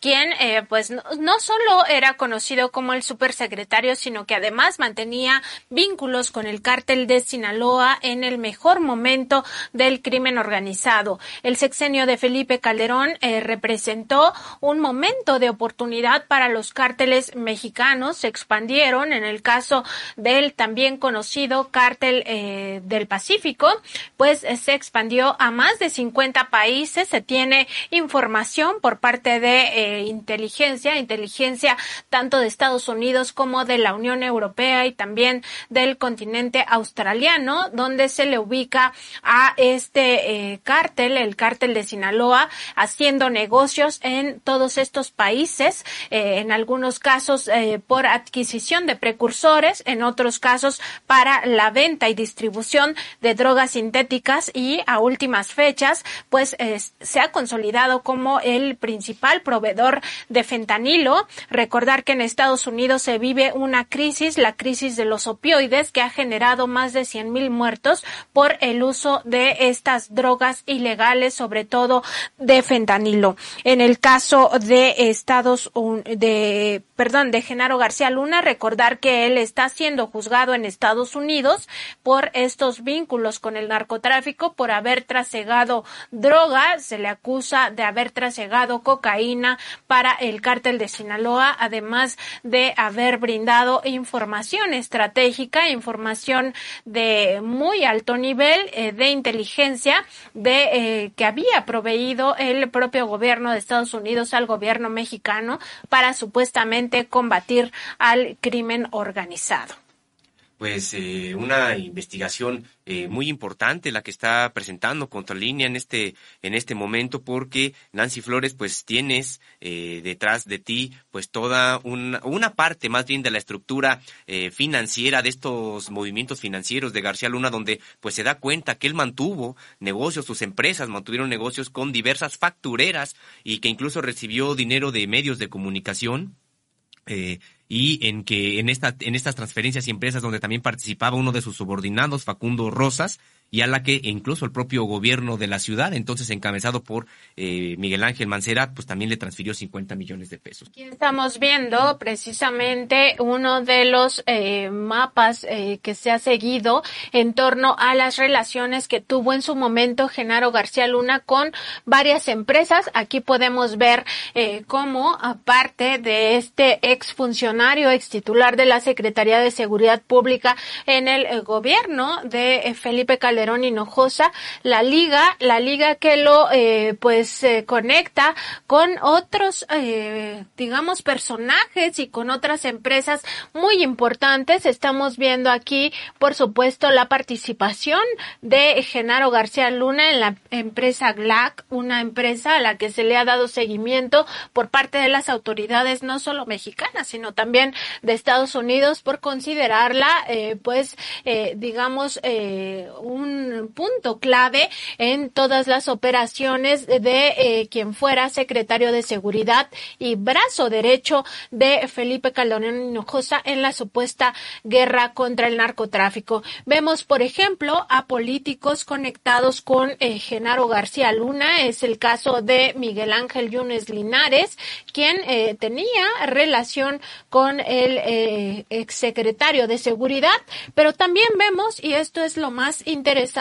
como GLAC eh, se eh, conecta con medios de comunicación y periodistas. Recordar que eh, la nueva, la nueva acusación de los fiscales estadounidenses en este caso tiene que ver con el tema de eh, los sobornos pagados a medios de comunicación, sobornos pagados a comunicadores, a opinadores, a periodistas y también en algún momento se detalla que hubo amenazas, amenazas de muerte en contra de otros periodistas que estaban investigando este rastro de recursos. En el caso de este seguimiento particular que se ha hecho a GLAC, eh, se documenta como el financiero marketing eh, transfirió 11 millones de pesos a la empresa GLAC propiedad de Genaro García Luna, otra empresa eh, de comunicación que estuvo vinculada a este caso es el Heraldo con una transferencia de 13.5 millones de, de, pesos. Al mismo tiempo, Glack tuvo relaciones con Olivia Lisette Parra Salazar, que es también una, eh, un personaje, una persona de mucho interés para las autoridades. Ella eh, fue subsecretaria de Planeación y Protección Institucional de la Secretaría de Seguridad Pública y se relaciona con otros dos comunicadores. Se trata de Raimundo Riva Palacio Neri, autor de esta columna estrictamente personal y quien hay que decirlo, estuvo, eh, pues sigue en la la defensa de Genaro García Luna a través de estas, eh, estos textos eh, que publica en diferentes medios de comunicación y también hay un nexo directo con eh, Carlos Loret de Mola. Veíamos en estas narrativas de las que hablábamos hace un momento como estos dos comunicadores también participan de esa otra narrativa de tratar de vincular sin ninguna prueba al actual gobierno de eh, el presidente López Obrador con el narcotráfico, pero aquí claramente quien eh, ya está señalado con pruebas e incluso con estas nuevas grabaciones, estos nuevos audios con el crimen organizado, pues es precisamente Genaro García Luna. Pues todo un entramado de empresas en las que participó eh, Genaro García Luna. Has hecho mención, Nancy Flores, de esta, esta empresa eh, conocida como GLAC Security Consulting Technology Risk Management, eh, donde, bueno, eh, las relaciones que incluso, pues mantenía con determinados opinadores que eran precisamente en esta suerte de control de los medios de comunicación, del monopolio de la información, pues quienes supuestamente tenían o generaban opinión pública, por un lado, pero Nancy Flores, pues hay otras empresas también que eh, dan cuenta de pues manejos, por decirlo menos, opacos, sospechosos para las propias autoridades que en las que participaba García Luna. Así es, antes de pasar a las otras empresas, decir que en el caso de GLAC, pues eh, no solo figura el, el exsecretario de Seguridad Pública, Genaro García Luna, sino también están eh, relacionados con esta empresa su esposa Linda Cristina Pereira Galvez, también su hermana Esperanza García Luna, el excomisario general de la Policía Federal Facundo Rosas, eh, precisamente podemos ver aquí la línea, la línea directa a Facundo Rosas. Y también está eh, involucrado en esta eh, misma empresa su ex jefe de escoltas Jesús Alejandro Barajas Rodríguez y Mónica Cervantes González, quienes aparecen como dueños y representantes legales de esta empresa GLAC, que va a ser muy importante en eh, estas investigaciones que se siguen tanto en México como en Estados Unidos. Y vemos, Nancy Flores, que además eh, en esta misma empresa GLAC Security, pues ya habían mencionado el caso de eh, Olivia Lisset Parra Salazar, quien hay que recordar, ella había sido nombrada por García Luna en junio de 2012 como subsecretaria de Planeación y Protección Institucional de la Secretaría de Seguridad Pública Federal y quien desde entonces mantuvo vínculos eh, precisamente con los periodistas Raimundo Riva Palacio y Carlos eh, eh, Loret de Mola, con quien hay que señalarlo también, ha colaborado en sus espacios noticiosos. Así es, y aquí podemos ver precisamente el nexo con empresas factureras de operaciones simuladas, que son estas empresas dedicadas pues a estafar, a estafar al fisco, pero sobre todo a brindar eh, pues una cobertura a eh, los, las operaciones eh, con recursos de procedencia ilícita. Recordar que las factureras son empleadas por los cárteles del narcotráfico, pero también por otros grupos criminales e incluso por delincuentes de cuello blanco para blanquear recursos. Y también hay un segundo nexo que llama la atención de las eh, de las autoridades, perdón, respecto de estas empresas que tiene que ver con no mineras. Estas empresas, recordar que fueron creadas para, eh, pues, hacer todo el tema del eh, llamado outsourcing, que también evade impuestos y que está en la mira, en los ojos del fisco. Pues esta es la empresa que más llama la atención por parte de las autoridades mexicanas. Nancy Flores, y no está de más también recordar el propio papel de Olivia Lisset Parra Salazar, pues en los montajes que le gustaba hacer Genaro García Luna para supuestamente promocionar en medios de comunicación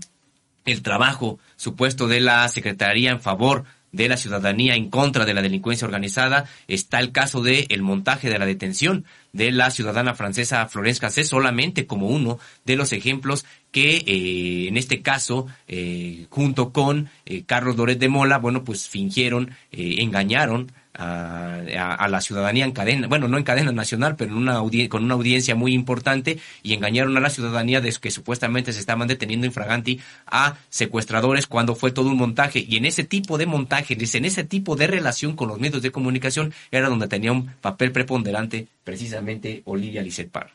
Así es. Y en otro, eh, digamos, en otro nexo también fundamental, en otro nexo importante eh, de GLAC, pues tenemos justamente el caso de Miguel Ángel Mancera Espinosa, senador de la República, ex, eh, ex jefe de gobierno del, eh, del entonces Distrito Federal, hoy Ciudad de México, porque el gobierno de la Ciudad de México, cuando Miguel Ángel Mancera era el titular, transfirió 50 millones de pesos a GLAC precisamente por algunos contratos que sostenían en la pasada administración. Es decir, esta empresa tenía negocios no solo con medios de comunicación, con comunicadores, sino también con políticos, políticos que eh, tienen un papel relevante en, eh, todo el entramado eh, del gobierno, el gobierno en este caso de la Ciudad de México. Y Nancy Flores, pues sí, y como decíamos hace unos instantes, pues eh, no es la única empresa, aunque tiene esta participación preponderante, el caso de GLAC, pero hay otras empresas que eh, vinculadas a García Luna que también, además, tuvieron otros papel, otra función en este entramado de eh, recursos financieros de carácter, pues por decirlo menos irregular. Así es, eh, recordar también este nexo que se tiene eh, por parte de eh, Genaro García Luna con, o, como bien dices, otras empresas y también con otros negocios. Aquí, por ejemplo, vemos a Comtelsat. Comtelsat también es un negocio vinculado al medio de comunicación, el financiero, y que pues se va conectando con todas estas empresas de que Genaro García Luna eh, pues tiene eh, participación, pero también con el propio, eh, con la propia Secretaría de Seguridad Pública, justamente cuando el titular era Genaro García Luna. Decir que esta empresa Comtelsat recibió 1.3 mil millones de pesos en aquel momento, en aquellos años, y que reportó ingresos de 2017 a 2020 por 7.3 mil, eh, 7.3 mil millones de pesos y unos gastos eh, en 2017 a 2020 eh, de 7.5 mil millones de pesos. Recordar, por ejemplo, como solamente como un ejemplo de estos negocios de Comtelsat, esta empresa de Manuel Arroyo, eh, precisamente dueño de El Financiero, eh, eh, pues, eh, por ejemplo, eh, en el asunto de, se le adjudicó de manera directa el término de la construcción y operación del penal de máxima seguridad de Papantla, el cual estaba inconcluso desde 2012, último año de Calderón y donde García Luna era secretario de Seguridad Pública. Es decir, además pues valiéndose de la propia, del propio cargo que tenía en la Secretaría de Seguridad Pública, pues benefició con contratos, en este caso, por ejemplo, y solamente como, como un ejemplo, a, eh, a esta, a Comtelsat para la instalación de esta infraestructura en el máximo, eh, en el penal de máxima seguridad de Papantla. Y un, eh, un tema que ha llamado también la atención de las autoridades tiene que ver con el exdirector del Centro de Investigación y Seguridad Nacional, el ya extinto CISEN, eh, Jaime Domingo López Buitrón, quien constituyó la empresa Servicios, Infraestructura y Tecnología Papantla, misma que transfirió 1.6 mil millones de pesos a Comtelsat y que esta registró eh, pues gastos entre 2018 y 2020 por 1.8 mil millones de pesos, es decir, eh, la mayoría fue trasladada a Comtelsat cuando no registra nómina esta empresa, esta empresa que está relacionada con Jaime Domingo López Buitrón, otro eh, exdirector del Centro de Investigación y Seguridad Nacional. Recordar que eh, quien también estuvo vinculado con el CISEM fue precisamente Genaro García Luna. Ahí inició su carrera en el antiguo CISEM. Y Nancy Flores, ya has comentado que esta empresa de seguridad privada Papantla operaba sin nómina y señalar que incluso operaba también sin ingresos, sin ningún tipo de ingresos. En realidad, pues solamente era una empresa que triangulaba los recursos en favor de Comtelsat. Así es, y en el caso eh, de eh, Comtelsat, pues otros que le han eh, transferido recursos tiene que ver con una empresa con RFC genérico, es decir, las autoridades la tienen fichado por eh, considerar que eh, se trata de una empresa que se utiliza para eh, operaciones, operaciones que podrían resultar en esta simulación o esta eh, facturación apócrifa. Esta eh, le envió 962 millones de pesos. También está la empresa TFCF que envió 856 millones de pesos, la Secretaría de Seguridad Pública del Estado de Veracruz, cuando el gobernador era Miguel Ángel Yunes Linares, eh, envió 661 millones de pesos, también una empresa de nombre Lauman, 109 millones de pesos, e incluso obtuvo contratos eh, con la Cámara de Senadores por 64 millones de pesos. Y Nancy Flores, pues no solamente este personaje, Juan Domingo López Buitrón, que decíamos, eh, pues encabezó el CISEN durante, eh, en dos momentos, durante las administraciones panistas, y que hay que señalarlo, fue también cuando se desmanteló el archivo del CISEN. Hay mucha información que ya no se tiene en el, el propio archivo del CISEN y que tenía que ver precisamente con los movimientos de derecha y ultraderecha en, la de- en décadas anteriores y que eh, durante este, esta administración de Juan, Juan Domingo López Buitrón en el, en el CISEN, bueno, pues muchos archivos desaparecieron. Eh, también él tiene otra, otra empresa eh, LRB Strategy and Intelligence, que bueno, pues también es parte de este todo entramado financiero en que en el en el que el, centro está Genaro García Luna. Así es, aquí estamos viendo precisamente a la empresa LEBR,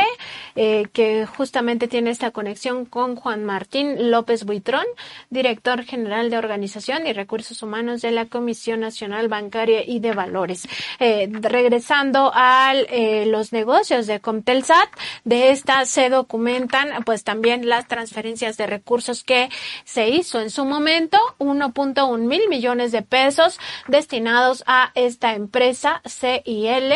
y también 415 millones de pesos a CISA, eh, pues que es otra de las empresas que ha llamado la atención de las autoridades y que detrás de ella están Isaac Valencia Trejo y Blanca Delia Alarcón Díaz. Es parte de eh, los eh, de los contactos, digamos, financieros de Comtelsat. Además, esta empresa CISA se documentan otras eh, transferencias que lo conectan, por ejemplo, con alimentos con idea, que se considera una empresa con operación de EFO, es decir, de empresa de facturas y operaciones simuladas. Eh, también está el caso de eh, este eh, sistema de reclusorios de Morelos que envió 88 millones de pesos a CISA, constructora y edificadora GIA más A eh, por 20 millones de pesos y el caso de operadora de infraestructura de Oaxaca por 12 millones de pesos. Además se documentan los egresos de esta empresa CISA, manda 1.5 millones de pesos a esta empresa World Android Technology, eh, también considerada EFO, empresa, empresa eh, facturera de operaciones simuladas, eh, manda a personas físicas, entre quienes están David de Jesús Ramírez Gutiérrez y Ricardo Pérez Ford Rosas eh, manda 102 millones de pesos a Impulsora Industrial Monterrey, 61 millones de pesos a Industria Electrónica CEN, 35 millones de pesos a la compañía Integra Soluciones, 34 millones de pesos a CIA Capital y 20 millones de pesos a Mining Materiales y Refacciones. Pues es parte de lo que va documentando este, eh, pues este seguimiento, un seguimiento puntual de los negocios de Genaro García Luna y también de otros negocios que se van conectando. Nancy Flores, y yo creo que hay que destacar esta parte que te referías de las personas físicas eh, a las que CISA les, les transfirió recursos, son personas físicas y que entre las dos prácticamente recibieron mil millones de pesos. Pues realmente un dato también que por supuesto que hace sospechar a las autoridades financieras de este país sobre el, eh, este, este tipo de, de flujo de recursos que decíamos solamente para dos personas físicas, ni siquiera personas morales, esas dos personas físicas, casi mil millones de pesos. Así es, y eh, de las, eh, digamos, operaciones que llaman la atención de las autoridades, pues está el caso de los eh, recursos que transfiere Comtelsat por 1.1 mil millones de pesos a la empresa CIL, que prácticamente acaban siendo devueltos a el financiero marketing. Este tipo de triangulaciones de recursos que a las autoridades siempre les llama la atención, pues estamos viendo cómo va el camino del dinero. Sale de, de Comtelsat 1.1 mil millones de pesos eh, con destino a CIL y de CIL eh, se aumenta un poco eh, a 1.2 mil millones de pesos que terminan en las bolsas del financiero marketing. Es parte de lo que investigaron las autoridades en el caso mexicano y bueno, ya lo decía el día de ayer la Fiscalía General de la República que eh, en el caso de Genaro García Luna pues existen tres órdenes de aprehensión y, también existen investigaciones que aún eh, pues no se judicializan, es decir, todavía no solicitan a los jueces las órdenes de aprehensión, pero siguen caminando. Pues sí, y recordar, Nancy Flores, que en este entramado vemos la participación tan importante de eh, Comtelsat y al mismo tiempo señalar que además de este entramado, pues la propia Comtelsat pues tenía varios negocios con el propio gobierno mexicano, una suerte de recursos públicos que también terminaban en las finanzas de esta empresa. Así es, Sosimo, y decir que eh, pues precisamente Genaro García Luna tiene que ver con el ascenso del cártel de Sinaloa a eh, pues todo este eh, negocio, un negocio que ha encumbrado a esta organización criminal como una de las principales no solo de México, ni siquiera del continente americano, sino del mundo. Así es, y recordar que esta participación de Genaro García Luna, pues ahora se está documentando, no nada más tenía que ver con la protección que pudiera darles, obviamente como el personaje, el segundo personaje con mayor poder en este país solamente después de Felipe Calderón, sino que él también de manera directa participó por lo que de acuerdo con lo que se está eh, documentando por las autoridades tanto en México como en Estados Unidos en el lavado de dinero. Así es, Sosimo, recordar que el cártel de Sinaloa vivió uno de sus mejores momentos eh, precisamente en el sexenio de Felipe Calderón Hinojosa, eh, no solo por eh, este esta idea de que llegó a más de 50 países y expandió sus negocios, sino también porque lavaba con éxito miles de millones eh, de pesos al año y se le eh, pues decomisaba prácticamente una cifra irrisoria. Decir que todo esto lo hizo bajo el cobijo que le brindó en su momento Genaro García Luna, quien era conocido como el supersecretario de Seguridad supersecretario, porque parecía más bien un vicepresidente y que tomaba decisiones relacionadas con la supuesta guerra contra el narcotráfico. Recordar, Nancy Flores, que durante este periodo eh, se calcula, y de acuerdo con información del propio gobierno estadounidense, se calcula que se estaban lavando alrededor de 39 mil millones de dólares anuales precisamente estos cárteles de narcotráfico. Así es, y en el caso de eh, el cártel de Sinaloa hay que decirlo que utilizaba con éxito los eh, circuitos financieros. Eh, se sospecha que los cárteles del narcotráfico siguen utilizando con éxito los circuitos financieros y en este caso pues ya lo que está documentado totalmente es la utilización de Citigroup, de Citibank y de HSBC en el lavado de dinero del cártel de Sinaloa.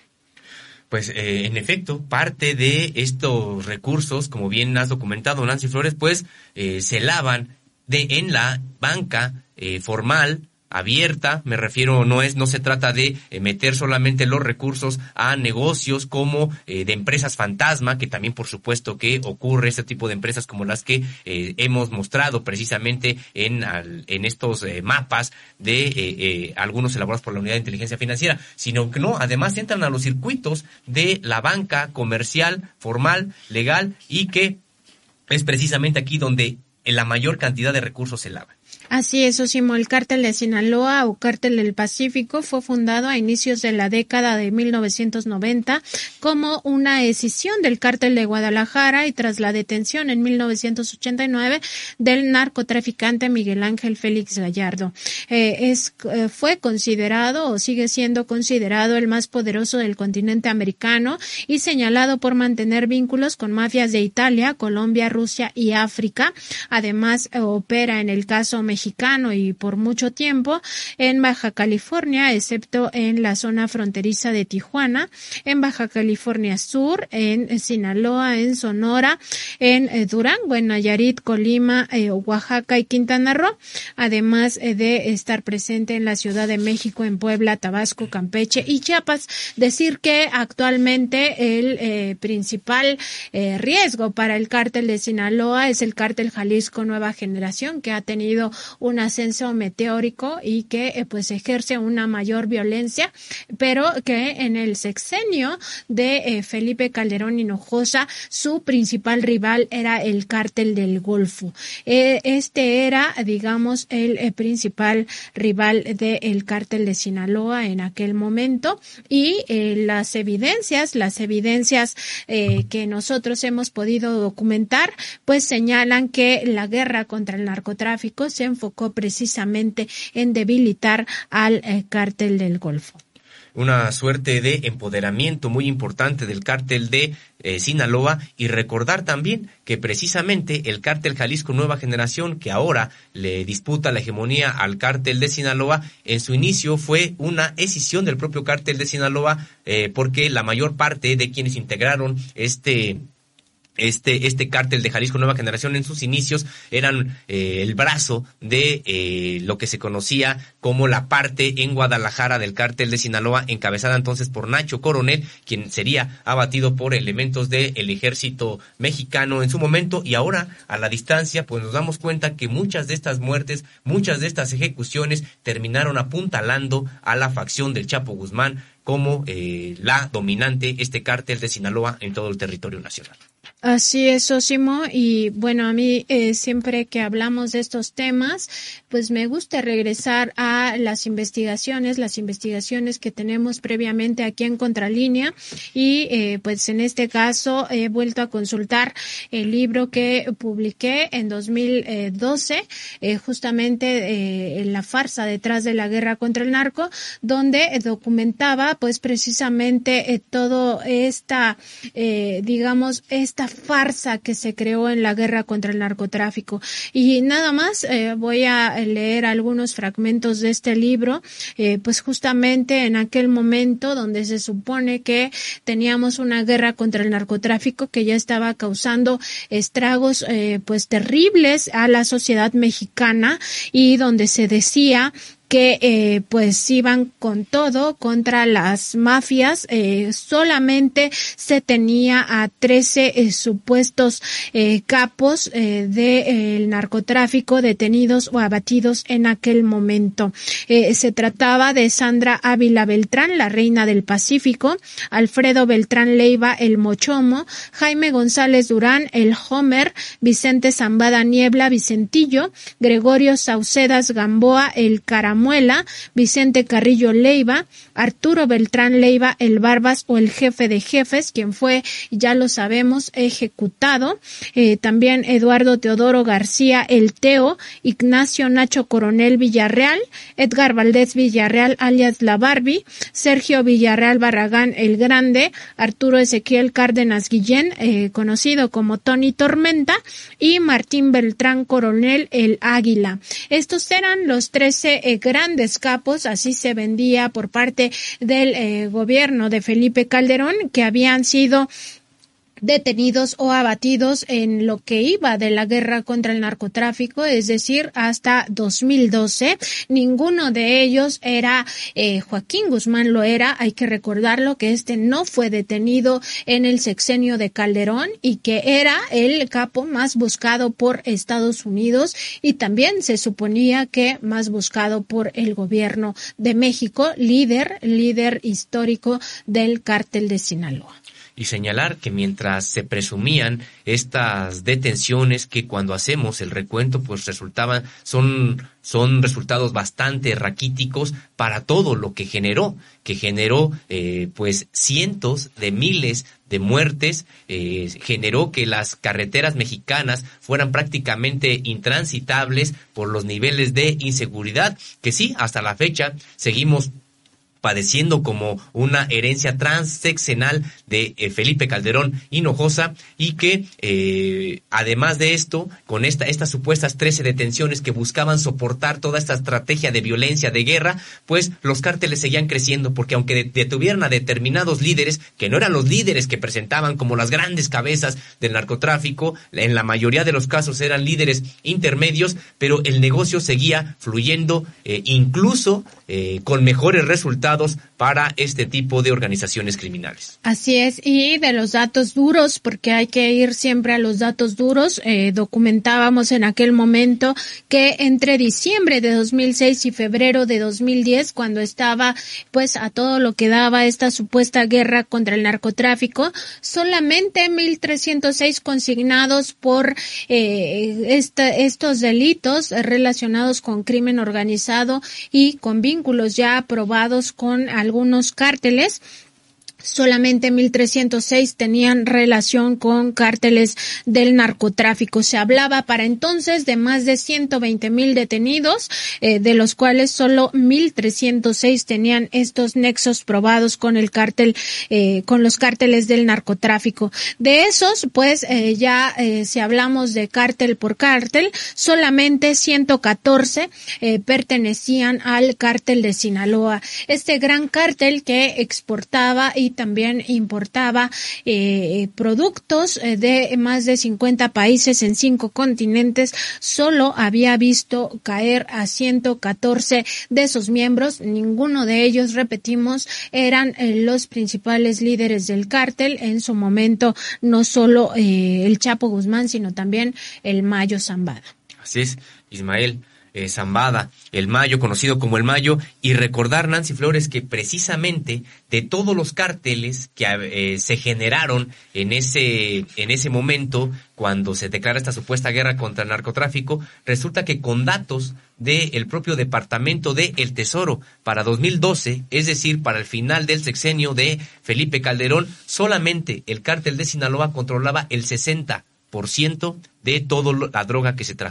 que se trasegaba en México. Así es, y el cártel de Sinaloa, pues ya lo hemos dicho, eh, pues eh, trasegaba a más de 50 países, tenía control de territorios completos. El llamado Triángulo de Oro, pues era una de las zonas más prolíficas en cuanto a producción de drogas y ahí no llegaban los operativos, porque en aquel momento los operativos cayeron, además eh, de todo lo que significó la guerra contra el narcotráfico, pues pues, eh, no se estaban decomisando ni erradicando los plantíos de drogas. Y recordar también, eh, Nancy Flores, cómo en todo este periodo, pues eh, se generó una suerte de, podremos decir, de cacería supuestamente en contra de los narcotraficantes, que en realidad solamente vino a encubrir una suerte de ejecuciones extrajudiciales en las que participaron elementos del Estado mexicano, es decir, tanto de las Fuerzas Armadas como de las corporaciones policíacas y que no se investigaron nunca. Eh, prácticamente cientos de miles de asesinatos y de ejecuciones quedaron en el limbo, nunca se investigaron y dentro de estas ejecuciones que implicaban, sí, a miembros de la delincuencia organizada que no debieron haber sido ejecutados, sino presentados ante las autoridades correspondientes, también eh, se llevaron, digamos, en esta misma oleada de violencia a defensores de derechos humanos, a líderes indígenas, a líderes comunitarios y que todo era presentado como parte de la inseguridad que en ese entonces se desató.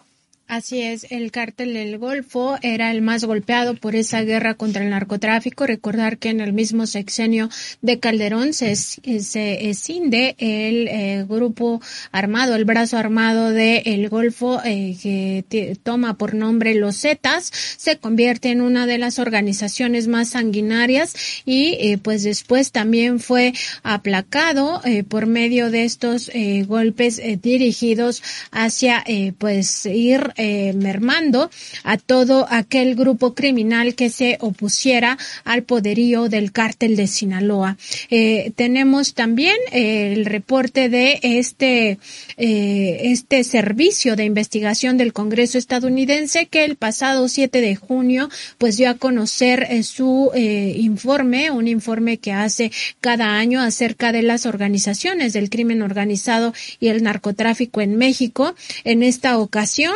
este reporte pues nos recuerda quién es Genaro García Luna y por qué es tan importante en el ascenso del eh, cártel de Sinaloa como el principal eh, grupo criminal a nivel internacional dedicado al trasiego de drogas ilegales. Eh, en, aquel, en este reporte nos recuerda el Servicio de Investigación del Congreso estadounidense que Genaro García Luna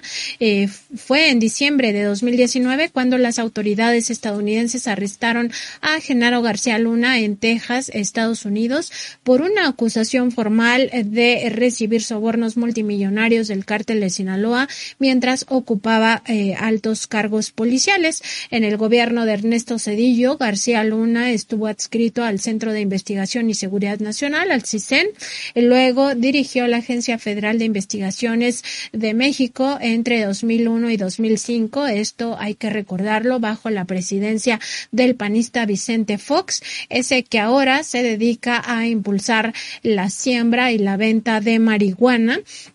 más tarde, en el gobierno del panista Felipe Calderón, eh, pues García Luna se convirtió en secretario de Seguridad Pública y desde esos cargos estuvo al servicio del cártel del, de Sinaloa. Eh, eh, al término del gobierno calderonista, García Luna se mudó al vecino país del norte, donde buscó convertirse en ciudadano estadounidense naturalizado.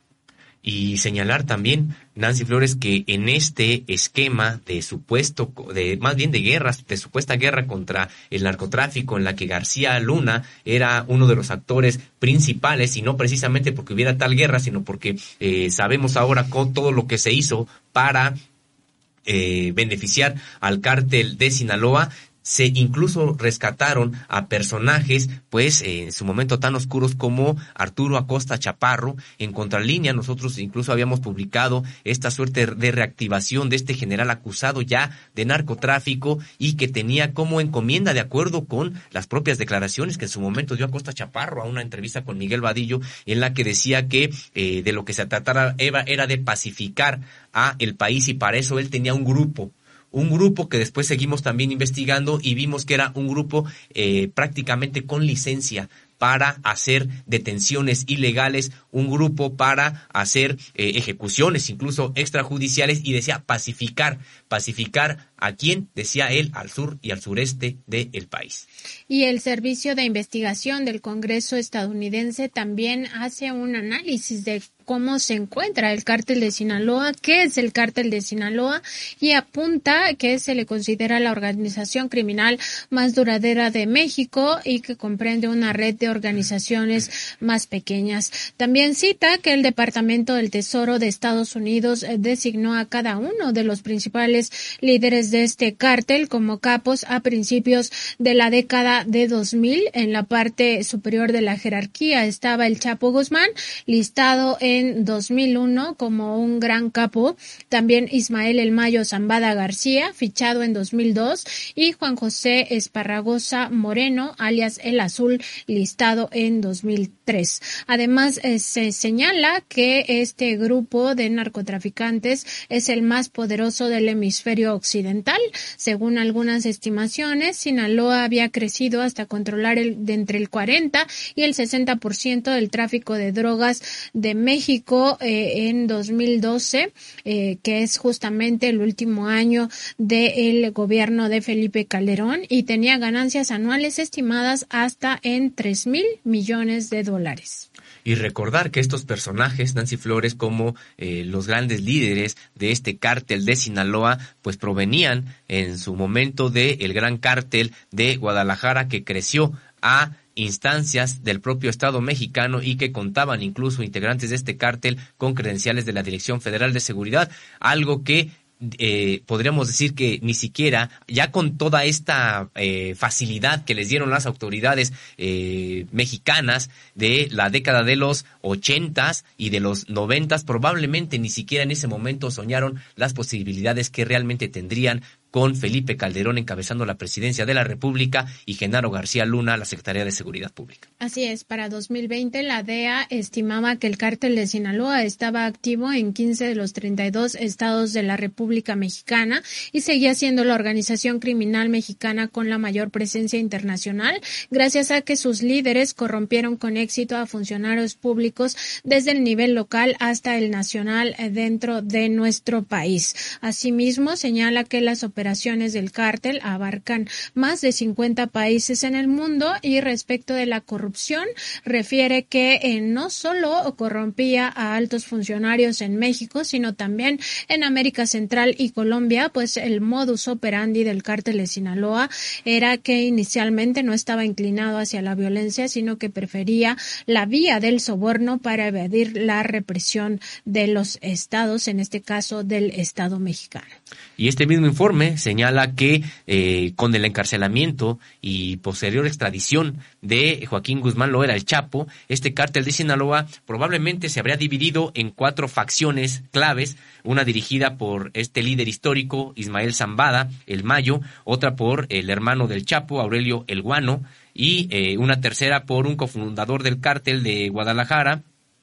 eh, y un cuarto por los hijos de El Chapo, conocidos colectivamente como los Chapitos. Probablemente a donde dice esta tercera facción, por un cofundador del cártel de Guadalajara, pues eh, se estaría refiriendo a este también líder histórico, Caro Quintero, que, eh, bueno, fue liberado durante el sexenio de Enrique Peña Nieto y desde entonces se ha conocido que se ha regresado, digamos, al cártel de Sinaloa. Así es, y en el caso de eh, pues este grupo criminal también se da cuenta que antes de la extradición del Chapo, pues eh, se trataba de el grupo criminal que era el considerado el principal traficante de cocaína sudamericana, metanfetamina, marihuana, fentanilo y heroína a Estados Unidos. En 2020, la propia DEA estimó que el cártel de Sinaloa poseía la mayor capacidad para fabricar fentanilo en laboratorios ocultos y es justamente este negocio de las metanfetaminas y del fentanilo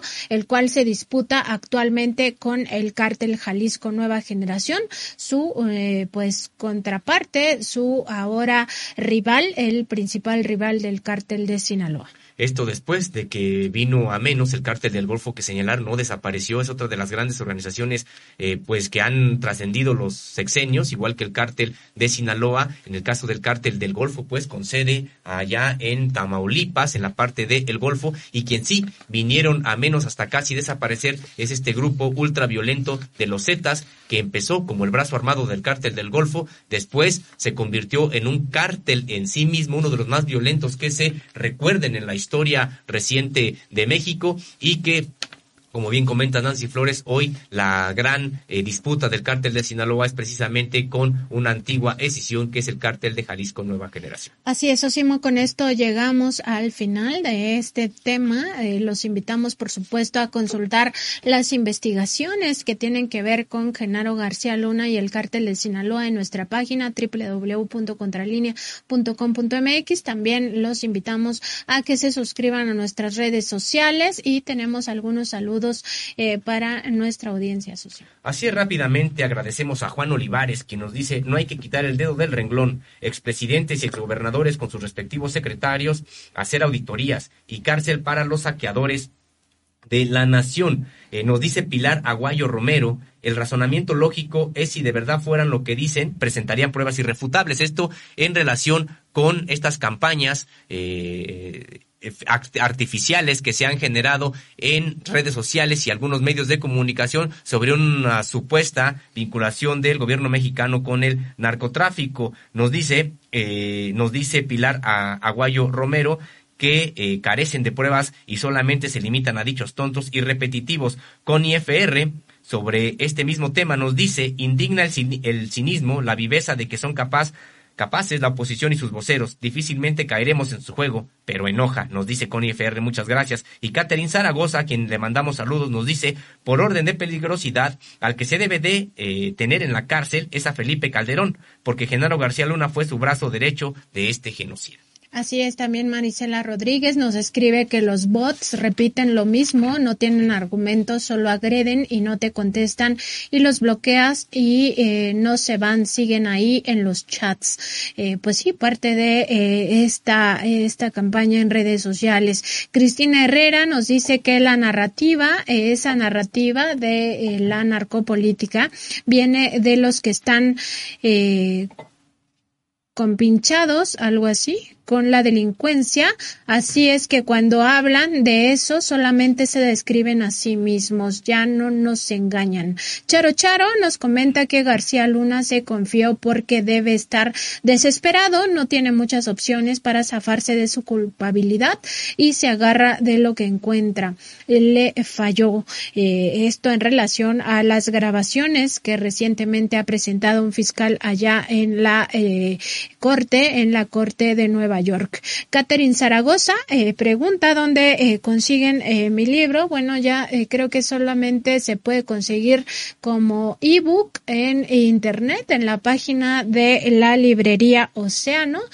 pero vamos a hacer una dinámica, yo creo, para regalar unos 10 ejemplares a nuestra audiencia, porque yo todavía tengo ahí algunos ejemplares guardados. Entonces, con mucho gusto haremos una dinámica en la próxima semana para regalar unos 10 ejemplares a nuestra audiencia. Eh, pues con esto, Sósimo, llegamos al final de nuestra transmisión. Muchas gracias y les damos eh, las gracias también a nombre de nuestros compañeros Javier Alvarado, Carlos Sánchez, Indra Círico y Jordana González, quienes hicieron posible que llegáramos hasta eh, donde ustedes se encuentran. Muy buenos días, muy buen fin de semana.